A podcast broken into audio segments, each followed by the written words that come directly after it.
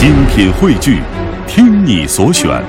中国广播。radio.cn。各大应用市场均可下载。感谢各位继续停留在小马的声音世界当中。每晚九点到十点，喧嚣落定以后，倦意袭来之前，我都会带一本书走进直播室，和各位一起来分享。同时，我们每一次也会透过一本书来呃认识一个新朋友。今天我带来的这本书是杨潇的作品《子弟》。马上我们先请出杨潇，你好，杨潇。嗯，你好，谢谢。嗯，呃，今天电波那一端也有很多的朋友来分享这一期节目啊。你的这本书是《子弟》，先跟各位来说一说吧。这本书好像其实它主要的这些文章都是来自于呃你曾经就待过的那个媒体《南方人物周刊》的那个你的文章的结集。对的，对的，这本书其实是我嗯，二零零七年到二零一三年七年间工作于《南方人物周刊》，也是对我来说是特别特别重要的一个阶段的，嗯呃，一个作品的结集。然后，呃，为什么叫子弟呢？因为里面有一篇文章叫《子弟》，然后嗯我自己恰恰好也是一个长矿子弟，所以我希望就是有一点点这个呃意味吧，就是有一点点。呃，不能说纪念，但是是一种身份的一个标识。嗯，呃，我之所以对这本书特别感兴趣，觉得特别亲切，是我最初就看到“子弟”这两个字，因为我和杨潇一样，我们也都是厂矿子弟。呃，我刚刚在节目的开场也说了，他的家在湘江边，我的故乡在遥远的新疆。呃，我们的那些厂矿就是有一个特别。就是明显的一个标志，就是都有独立的那种大院的围墙，围墙里可能从小学，呃，包括到那个医院啊，到小卖部等等这些设施都一应俱全，但是它也同时阻隔了我们和外面的那个世界的那个交流。像我在新疆，其实我身边的很多朋友，包括我自己，我们不会说。嗯。比如说新疆的维吾尔族话是。啊、维吾尔族的语言，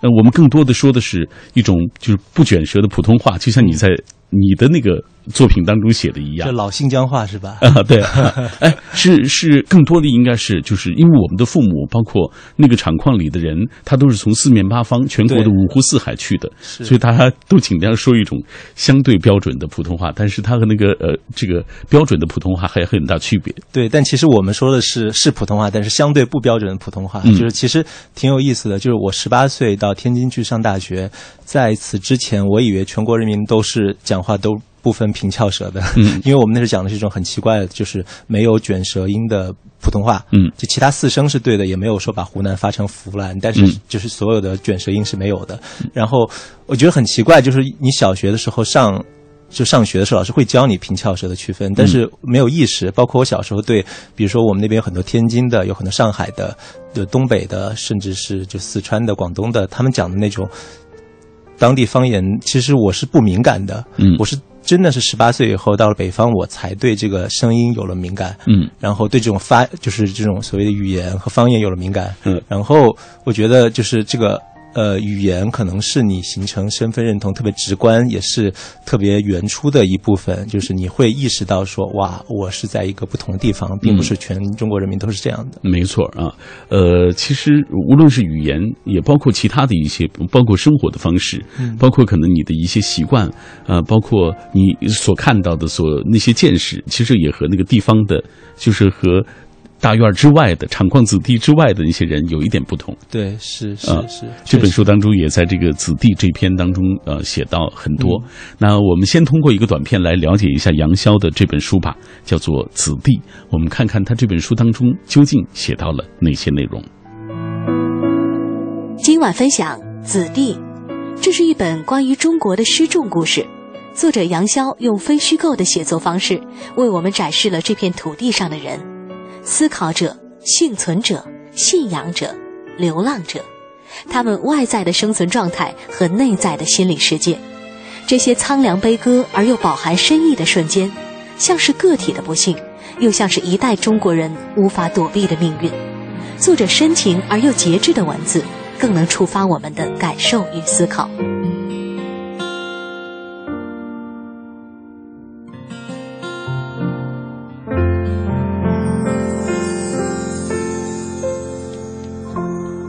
子弟》，就是今晚品味书香小马带来的这本书的书名啊。呃，接下来我们继续请出杨潇，我们来进入到这本书。刚刚我在这个短片当中，很多人听到一个词啊，就是他聚焦转型中国的失重故事啊。这个失重怎么理解？在你看来，这个失重其实最早是我的一个南方人物周刊的前同事，呃，读了我写的一篇特稿，当时写的是一个东德女人的故事，当然没有收录在这个这个书里面，嗯因为是国际的题材，然后这本书主要是国内的题材，然后讲的是一个一个东德女人在柏林墙倒了以后的经历的种种的这种生活上的，包括思想上的这种变故，然后她当时用了“失重”这个词，然后我觉得很有意思，嗯就是说。呃，我我自己对这个理解哈，就是说，当你有一堵墙，或者当你有一个特别特别强烈的愿望，你想想要达成的时候，你你你会，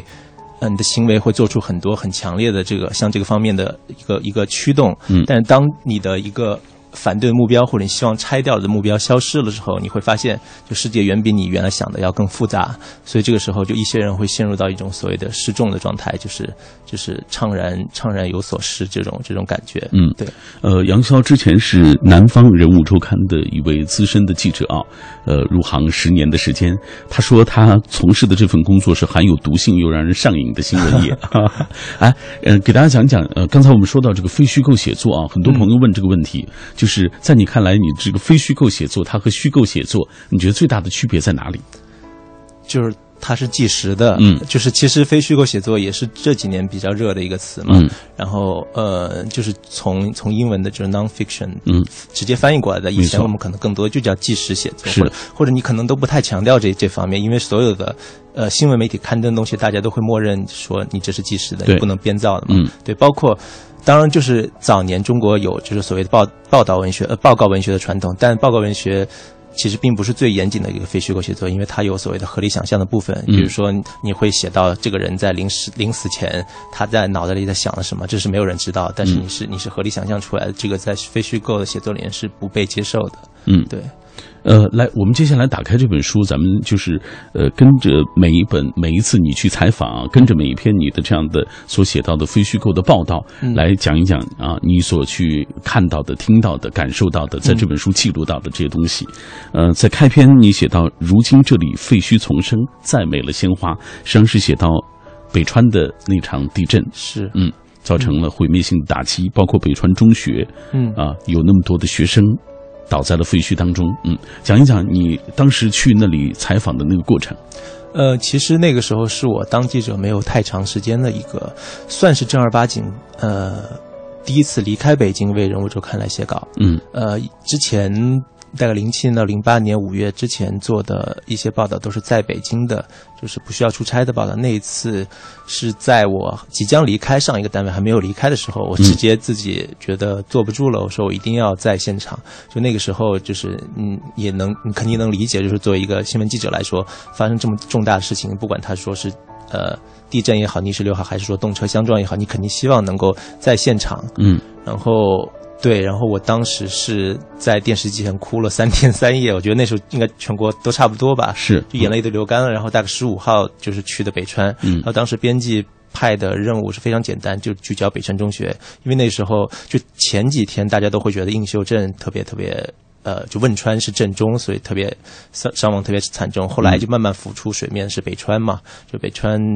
中学，然后死了七百多个学生，对，然后，嗯，我的目标就特别简单，然后去报道北辰中学。然后当时《人物周刊》还是一个，呃，巡刊有十天的，就是操作时间，不像现在只有五到六天。然后我当时大概花了一一周的时间，就是，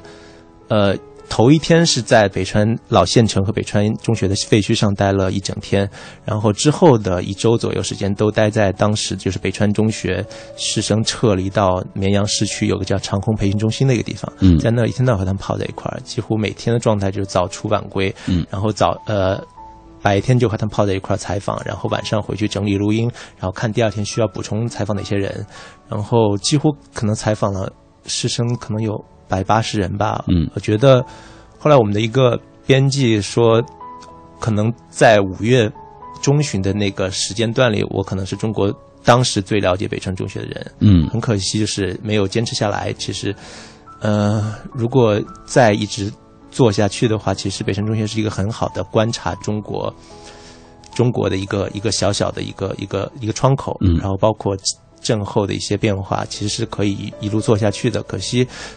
嗯，除了五月份去了一次，然后十二月回访一次，就其实再也没去过。嗯现在想起还挺遗憾的。嗯，我们给大家读一点，就是呃杨潇的这篇报道啊。如今这里废墟丛生，再没了鲜花。他的开篇是这样写的：他说，北川中学最后一次出现生命迹象是在二零零八年五月十八日下午，日本救援队的生命探测仪接收到了这个微弱的信号，有人还试着去敲击石板，似有回应。当晚的十一点，信号消失，正在艰难进行的营救活动被迫终止。大雨随后下了起来，紧接着杨潇开始回顾，就是在阵前的师生们的一些生活、一些学习的一些场景，啊、呃，然后就带着大家一步一步，就是跟着这个好像地震来袭，大家的感受，所以这个很多人很感兴趣。今天我在办公室里读给我身边的这些朋友听，大家就觉得你的这个，所以你的这个写作啊，呃，给人感觉非常强的这种现场感啊，这个是就是是长期的这种写作的这种训练得来的。对，一个是你有这个就是要抓现场的意识，再一个我觉得特别重要的就是说你的采访的料是够的，因为我当时确实采访了非常非常多人。就当你手里有很多很多故事的时候，你有很多很多细节的时候，你要拼织出一个他在地震前的一个日正常的生活一天，其实是。并不那么困难的，呃，然后你刚才读的开头，我现在想起来，应该是因为那时候其实我已经离开绵阳，我应该是回成都写稿了。嗯当时我是在酒店写稿的时候，然后是看到了就是有有生命迹象这个新闻，嗯然后当时我很想去现场，但是因为不允许嘛，必须要交稿了。然后当时是呃，我是打电话给当时在现场的一个摄影记者，其他报纸好像是《新京报》的一个摄影记者，然后听他重述了这个这个现场的一个过程，嗯。然后我把这个写到开头里，就是一个现场版，转述的现场。嗯，好，呃，品味书香，我们今天带来的这本书来自于杨潇啊，这本书的名字叫做《子弟》，其实也是他呃其中的一篇特稿的一篇名字啊。呃，在本这本书的封面，杨潇写道：“这是晚期还是新时代？是隧道的出口还是入口？”啊，其实让别人感觉到就是特别有这种启发性的啊、思索性的一段文字。呃，接下来我们要看看大家的留言。今天我们在节目进行的过程当中，有一个互动话题，说到了产矿子弟啊，说到了呃，你身边有没有这样的一些朋友？说到了你是不是看过或者听过有关于这样的一些文学作品？很多朋友来跟我们互动，我们来看看大家怎么说。荷兰鸣笛他说，厂矿子弟与那些大院儿的子弟相比，也许没有大院儿子弟有见识、有文化、有与生俱来的优越感，呃，这个有贵族气，但是他们也有他们自己的威风。厂矿子弟有他们的所谓呃质朴。豪爽、仗义、肝胆相照，有着一股野性啊、呃勃发的这种生命力，更有着接地气的草根情怀。在时代大潮当中，有的沉沦，有着靠着奋斗改变命运，经历被父辈其实。经历着比父辈更为精彩的一些人生，呃，来，呃，记忆长歌，他说我从小其实就生活在这种厂矿大院儿的环境里，呃，那里麻雀虽小啊，五脏俱全，食堂、医院、车队、学校应有尽有，简直就是一个自给自足的小社会。呃，好处有目共睹，不好就是成年累月总是不变的那波人啊，总在你和我的那些琐事当中打转，呃，局限了思想与眼界。如果一辈子这么过下去，呃，平稳当中又有着消磨内心的悲哀。幸好时代变了，我也走出了那样的一个厂矿子弟的那样一个环境。嗯，呃，刚刚大家说的这种状况，其实我相信你也感同身受。是嗯，但是同时，你有没有觉得，就是，呃，那个厂矿一旦，比如说厂里的效益不好，嗯那个厂矿越来越没落的时候，可能这一波人就是厂矿子弟，包括他的父辈们，可能经历要比外面的人更更艰难的一个转变的过程。我觉得是这样子。其实说到底就是三代人的事情，到我是第三代，嗯就是我的呃爷爷奶奶、外公外婆他们是第一代是建厂的人，然后我的父母他们这一代是第二代，就是说出生在厂里，然后成为这个厂的所谓的中间的这么一个过程。然后我们这一代是重新。重新去去理解这个世界，然后嗯。可能很多人是要从小就被告知你要走出去、考出去，对。然后重新流散到天涯的这么一代人，嗯。然后基本上到下一代，当然还会继续延续，他们还会有人生活在厂里，可是，呃，就是那个时代烙印特别明显的，嗯。比如说子弟中学、子弟小学，就在我们厂，其实现在都已经没有了，它变成一个，比如说二十六中或者是三十一中，类似这样子的，就其实它已经很多东西它已经民营化了嘛，它已经市场化了以后，包括我们小时候也开启就是你的智慧的这个新华书店、图书馆，其实都没有了，还有小时候记得就是那种旱冰场。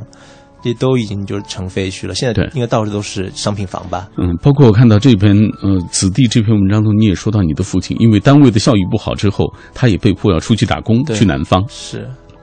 他们那波人可能都会经历这样的问题，就是如果就是在计划经济年代，可能还是厂矿这种呃，它起一个支撑作用，或者是它有国家或者有政府的这种呃这种这种支撑啊。但是后来进入了这种市场经济的阶段，呃，效益。慢慢的差了很多，是是，又出现了种种的一些，比如说改制的情况，是，所以可能被迫的有一些职工就下岗分流，有一些就出去打工等等这样的情况。对，这都是厂矿，所以这个环境带给我们的喜怒哀乐。对对对，等于父母那一代其实是第二代，是真正的所，我觉得是失落了一代嘛。就是我祖父母那一辈，他们其实是完全计划经济下面的一一个成长和和终老，然后父母那一代其实是是被市场推到。就是一个大浪淘沙的一个一个状况下，但他们身上的计划经济东西都还包袱还是很重的，不像我们那可能是呃毕毕业就没有再再听说包分配这类这类的事情。对，所以你你出生就是或者是你你进入到工作里就是接受市场考验的，所以对他们来说是特别艰难的一代。嗯，好，品味书香，我们今天带来的这本书来自于杨潇的作品，叫做《子弟》。以下我们要透过一个短片来进一步了解杨潇。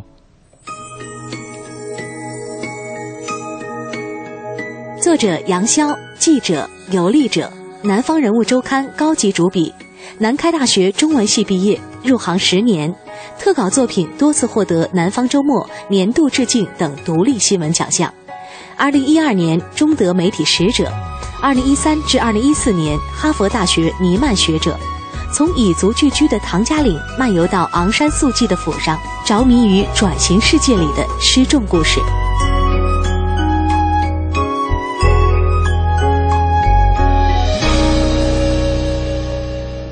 有很多人、很多事，你以为你是可以忘记的，其实都没有。他们一直在你心底的某一个角落，他们组成了你的记忆和情感。当某一天翻开一本书，读到某一段文字的时候，他们也会慢慢的在你的心底苏醒过来。其实他们一直不曾离去。我是小马，今天晚上我带来的这本书来自于杨潇的作品《子弟》，他所描述的子弟的那种生活的状态啊，子弟啊，包括那个厂矿大院，呃，所发生的一些变化啊，所经历的一些呃痛苦或者是波折啊，我也感同身受。那介绍一下杨潇，他曾经是南方人物周刊的高级主笔，而他的特稿的作品也多次获得南方周末年度致敬等等独立的新闻奖项。今天晚上分享的这部《子弟》啊，聚焦转型中国我的。失重故事，展示了变革时代里那些熠熠生辉和饱含深意的瞬间。在我们节目进行的过程当中，也欢迎电波那端的朋友来跟我们保持紧密的联络。通过微信、微博，我们就可以在第一时间找到彼此。同时，各位也可以下载中国广播 APP 来同步收听我们的直播。呃，来看看大家的留言。今天大家都在讨论有关于所谓子弟啊这样的话题。塞北惊鸿他说，有过这种厂矿大院经历的人，对于厂矿大院感情比较复杂，就像青春期时的孩子，既有依赖又有叛逆，时常有逃。离啊，这在有独立思想、不甘平庸的人当中，可能是更为强烈的。然而，在社会的转型期，许多厂矿减负重组，大批的职工下岗，一种被时代抛弃的愤懑与悲哀也涌上心头，不免怀念昔日的美好。他说：“我的很多同龄人就是在这样的磨砺当中逐渐长大成熟的。”我相信这样的感受，可能杨潇在成长的过程当中，听你的父母也能或多或少的说起。是是，就像你刚才分享的，就是一个网友的一个说法，大概意思就是说，呃，厂矿和大院相比，可能没有那么风光。嗯，其实我我最近也在想这个问题哈，就是其实类似厂矿这样的，就是所谓的这种细胞体也好，这种单位体也好，挺多的。军队大院，呃，包括台湾的眷村，其实也挺像的。没错，对。但是我在想，就其实，嗯。他那风光背后，其实我觉得说的是一个话语权的问题。嗯，就是说，比如说厂矿子弟，他并没有那么多，呃，通过各种方式，电影也好，书也好，来展现自己的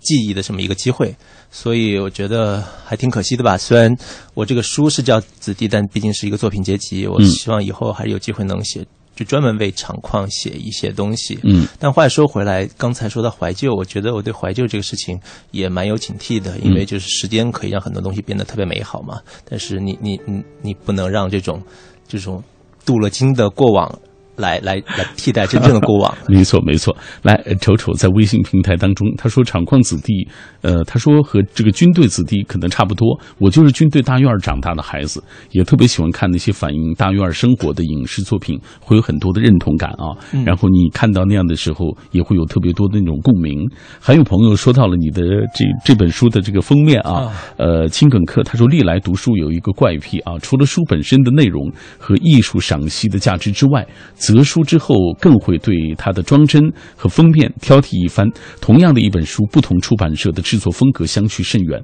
如同今晚的这本吧，没有令人眼花缭乱的所谓这个封面，一色儿的竹绿的封面，但是简雅清朴啊，个人很喜欢。所以他在这一刻也在跟我们一起同步的分享今晚的这本书。谢谢。嗯。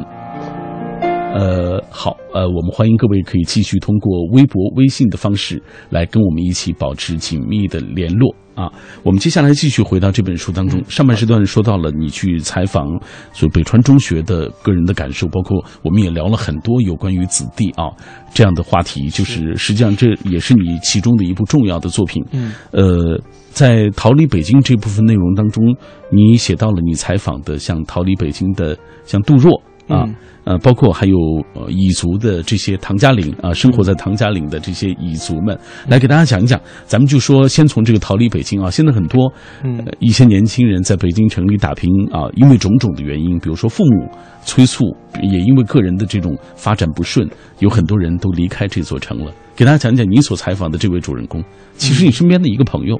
对，其实是身边的一个朋友，然后。是我在开心网上的一个朋友，确切的说，嗯，因为那会儿应该是零八年吧，因为零八年找这个选题的时候，那时候开心网还挺火的，嗯，当然现在就已经就是就是就是时过境迁、物是人非的这种感觉。然后当时我很，其实我后来和编辑聊，觉得挺有意思的一点是，比如说你看我之前做彝族，在唐家岭写了这么一篇东西，然后就就做逃离北京，嗯，然后逃离北京，我们杂志后来又做过小城之春。然后就就是你逃离北京，逃离北上广以后，你回到小城，嗯，呃，你在小城生活是什么样子？然后后来又有新博潮流叫逃回北上广，没错啊人物周刊又做过一期封面叫逃回北上广，嗯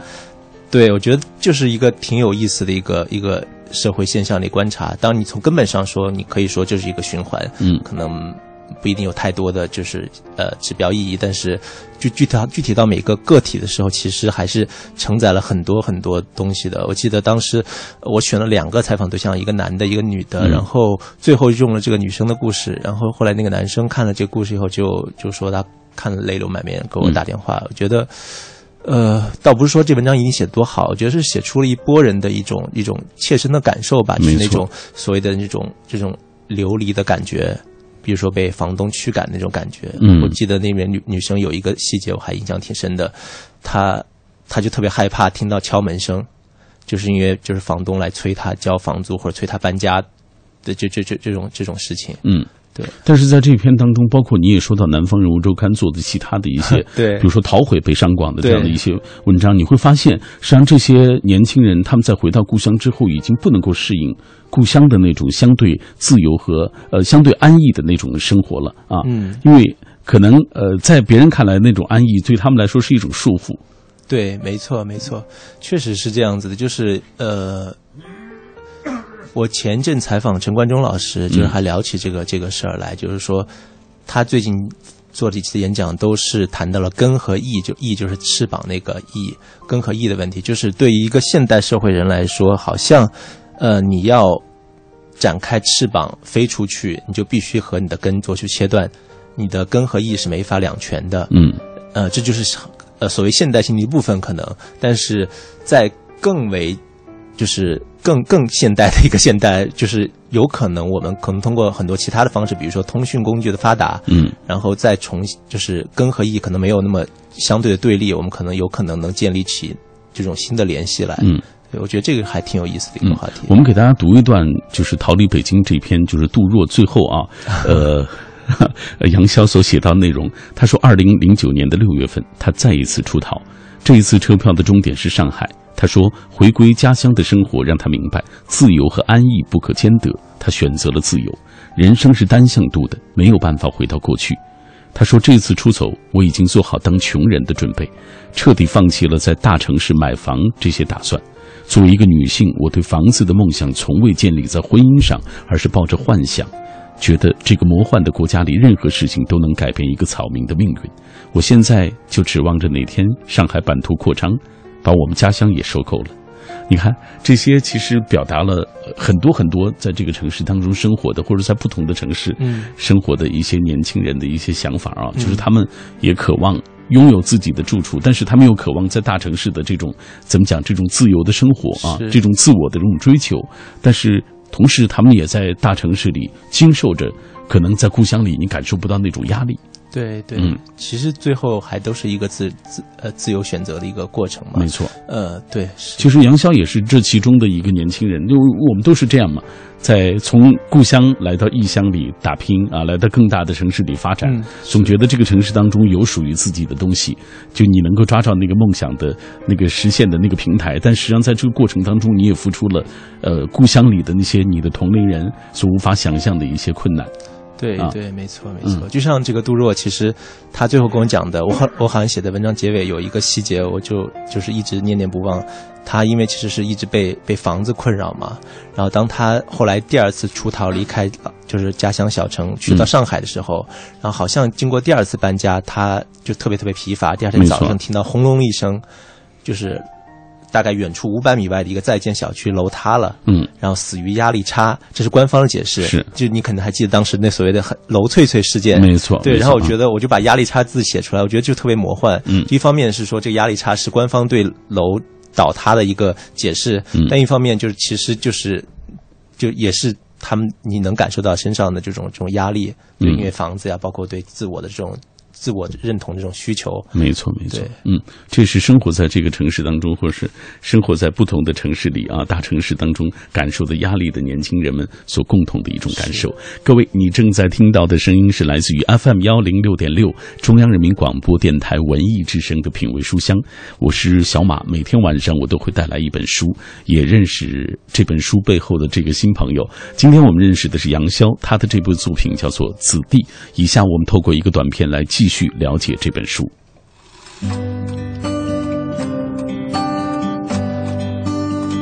聚焦转型中国的失重故事，展示变革时代里那些熠熠生辉和饱含深意的瞬间。国内最优秀的非虚构写作者之一，作品多次获得南方周末年度致敬等独立新闻奖项。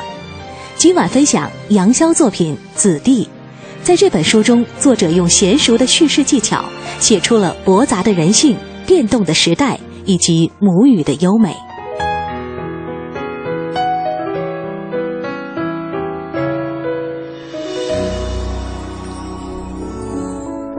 好，接下来我们继续来分享呃今天晚上的这本书啊，来自于杨潇的作品，叫做《子弟》。我们接下来要分享的这部分内容，就是他写到了呃蚁族，你去唐家岭采访的那个过程，来给大家讲一讲那些年轻人们。嗯，当时其实还挺有意思的，是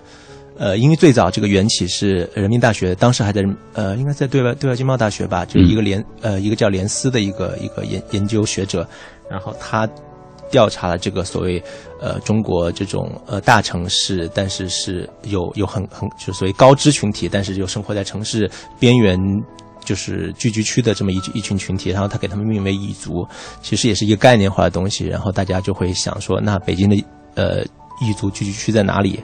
呃。唐家岭是当时是特别有名的一个地方，网上当时叫大唐嘛，没错，就像中国历史上那个 大唐盛世的那个，对对对，就特别特别有有魔幻的感觉。你去那地方，然后我当时是应该是在月十二月份吧，特别冷，然后在在那儿住了大概十天左右。我记得好像住的就是那种小的招待所，嗯，然后每天做了什么事儿呢？就是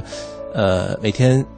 傍晚，他们下班的时候，这些所谓的彝族彝族年轻人下班的时候，我就站在那个公交车的那个路口那儿，然后一个问他们愿不愿意跟我跟我聊一聊。其实特别特别笨的办法，和当年零八年踩那个呃北川的时候一样，就用用用笨办法，就是就是踩足够多的人。我我插一句啊，就很多人也在问这个问题，就你采访你怎么完成？就是你是 就你你是就采用这样的方式吗？对，我觉得我真的是用笨功夫。我觉得就这一块，就是当然写作是很重要的，可是你如果呃你拿不到的这种，对，就是你前期拿不到足够多的材料，你的写作是非常非常困难，你就真抓耳挠腮。当你就是拿到足够多的呃故事的时候，其实你你的写作是很自由的，就是因为你你就是。就是东西多嘛，你就不就扔一点都不怕哦，对，这样子啊。再回到这个 对，好的，彝 族的这部分啊，对，然后就是挨个问他们，然后有些愿意聊，有些不愿意聊，当然大多数都不愿意聊。当然就是当记者脸皮厚，这反正也是锻炼出来了。然后有些愿意聊，就跟他们去他们住的地方，然后然后对，就是基本上一个一个这么聊下来。嗯，然后白天的时候他们上班，大多数就家里没有人的时候，我就去在这个。唐家岭那个那个地方游游荡，就找一些有标志性的一些地点，比如说彩票店。嗯，然后我觉得彩票店就是一个特别特别就是需要看的一个地点，因为这是能让人瞬间改变命运的地方。就是假如你要写出这种魔幻感来说，那彩票店你是不能错过的。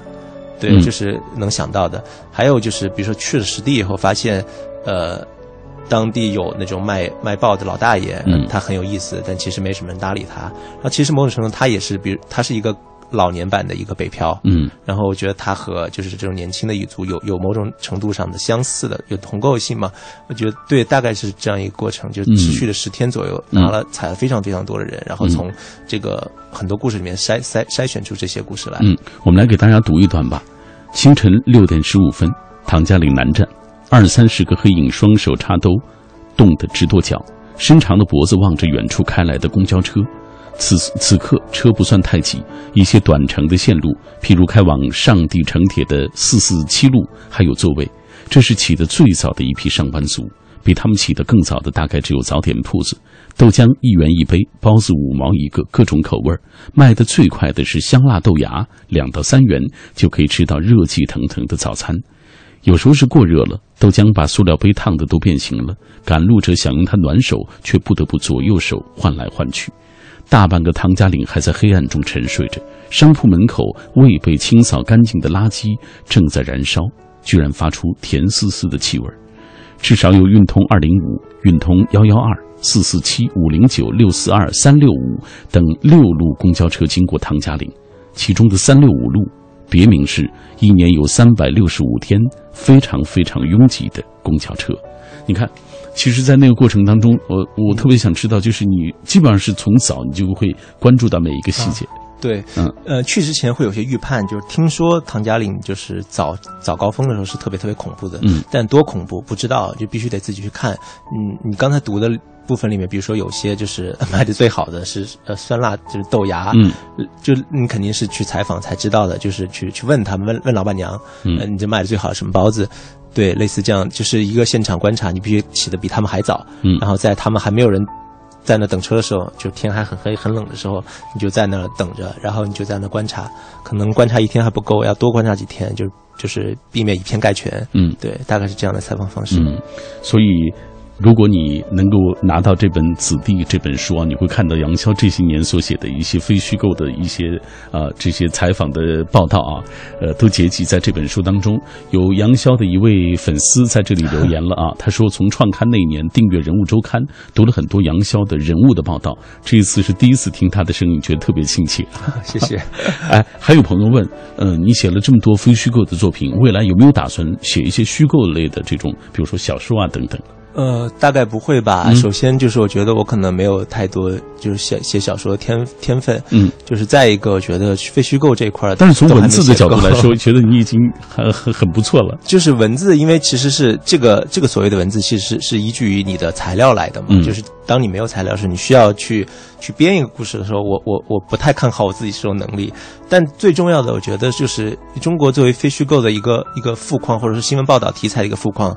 呃。我觉得还远远没有写够，就在能写的范围内，其实都还有很多没有没有写够的东西。嗯，对，我觉得我还是很有兴趣去去继续写，嗯，非虚构。嗯，还有一个人问了一个问题，他说，呃，在南方人物周刊，他说，因为你现在离开南方人物周刊了嘛，啊，他说在南方人物周刊做记者的这些年当中，你最大的这种，比如说成长或者训练是在哪一方面？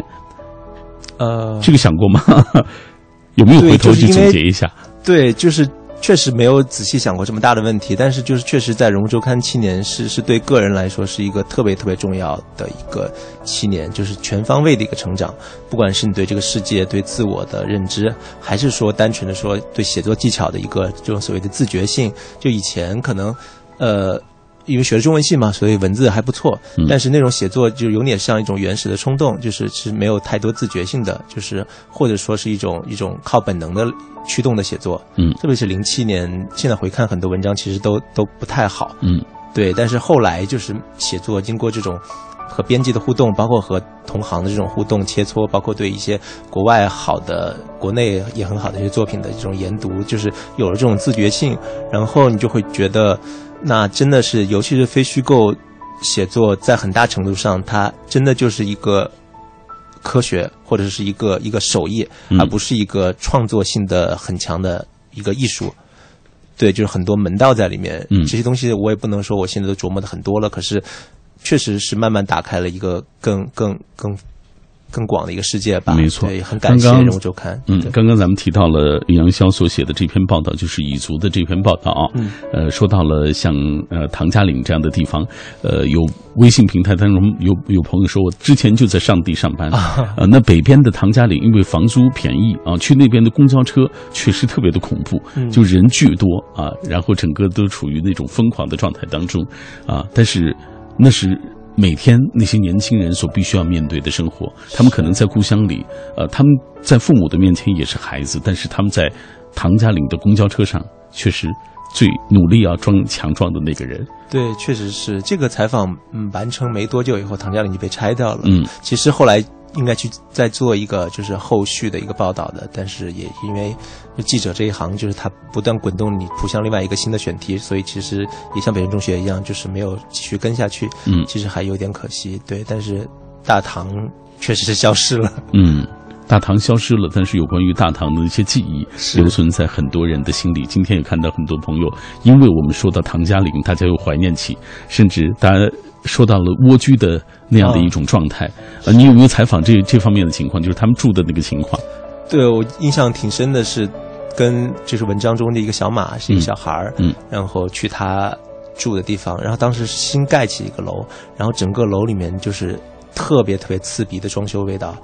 那楼其实还挺新，但是就很多人都住在里面。我真的是我在那待了大概可能两三个小时，后来我出来眼睛都睁不开了，我就很难想象说他们在那儿就。一天二十四小时待着呢，因为小马当时没找着工作嘛，他就一天到晚待在屋里打游戏，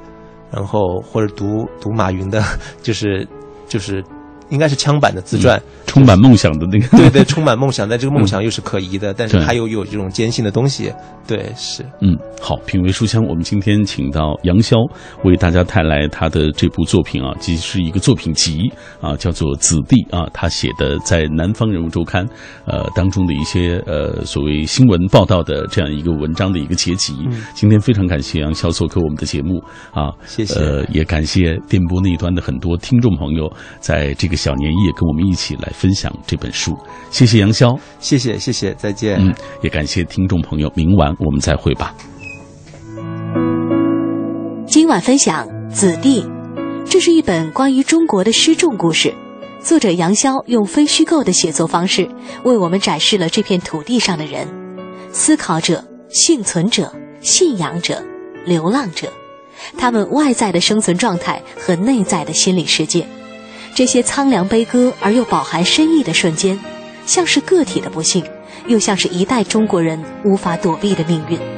作者深情而又节制的文字，更能触发我们的感受与思考。